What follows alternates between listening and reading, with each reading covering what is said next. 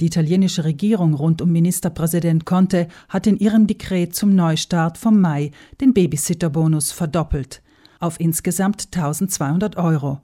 Damit sollen berufstätige Eltern den außerordentlichen Kosten für die Kinderbetreuung besser begegnen können. Falls ein Elternteil einen bestimmten medizinischen oder sozialen Beruf ausübt, der als systemrelevant gilt oder bei den Ordnungskräften tätig ist, stehen ihm sogar insgesamt 2000 Euro zu.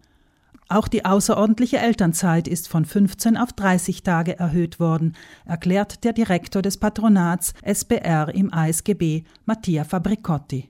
Da ist nachher ein umfänglicher drin gewesen in die Rundschreiben, in die Erklärungen, dass effektiv der Babysitterbonus nur eine Alternative zu der Sonderelternzeit ist. Da ist aber jetzt vor zwei Wochen ein Rundschreiben von RIMSA rausgekommen, wo drin effektiv beschrieben wird, dass wenn nicht mehr als 15 Tage Sonderelternzeit von den Covid-19 genutzt worden sein, kann ich trotzdem noch um den Babysitterbonus umsuchen und soll im Ausmaß von bis zu 600 Euro beziehungsweise die 1000 Euro beim Sanitätspersonal. Natürlich stehen beide Ausgleichsleistungen nur dann zur Verfügung, wenn kein Elternteil gleichzeitig Lohnausgleich oder Arbeitslosengeld bezieht und zu Hause ist. Die Laufzeit, in der der Bonus genutzt werden kann, ist bis 31. Juli verlängert worden.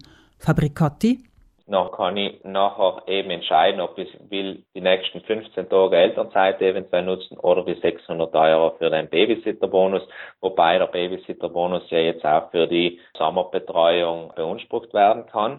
Falls sich eine Familie für die Sommerbetreuung entschieden hat, überweist das IMS den Bonus direkt auf das Bankkonto des ansuchenden Elternteils.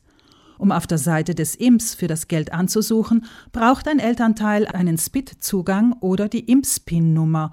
Die Seite ist allerdings lediglich in italienischer Sprache verfügbar. Für das Ansuchen ist es weiter notwendig, die Rechnung der Organisation bereitzuhalten, bei der die Eltern die Sommerbetreuung gebucht haben. Wer Anrecht auf den erhöhten Betrag hat, wird aufgefordert, auch die Mehrwertsteuernummer des Arbeitgebers einzugeben. So kann das IMS die Kategorie des Arbeitgebers prüfen. An einer Stelle des Online-Ansuchens ist der Betroffene angehalten, zu erklären, dass er nie die außerordentliche Elternzeit genossen hat. Die am 17. Juni neu hinzugekommene Möglichkeit, Elternzeit und Bonus zu kombinieren und jeweils zur Hälfte zu beanspruchen, scheint auf dem Webformular unerfreulicherweise als Option nicht auf. Fabricotti erklärt sich diesen Fehler folgendermaßen.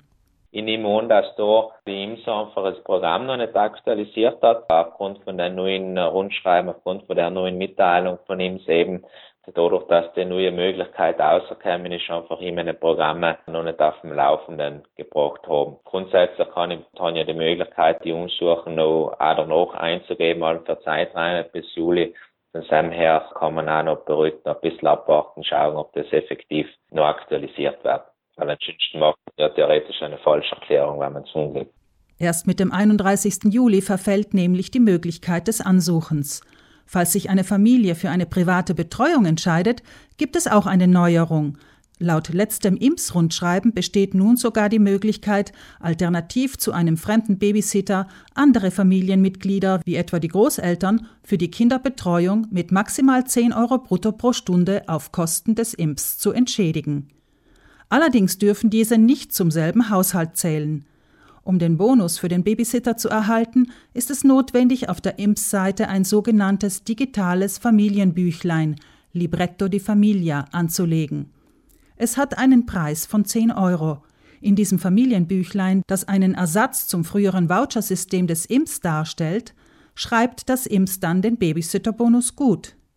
Es dient dann für die Bezahlung des Babysitters, ohne die Person eigens anmelden zu müssen. Und wer mit diesen Online-Abläufen nicht zurechtkommt, obwohl er es versucht hat, kann sich an das eigene Patronat wenden. Weil derzeit auch die Steuererklärungen in Vorbereitung sind und die Patronate daher eher überlastet sind, ist es wichtig, sich dafür rechtzeitig einen Termin zu sichern, rät Fabricotti.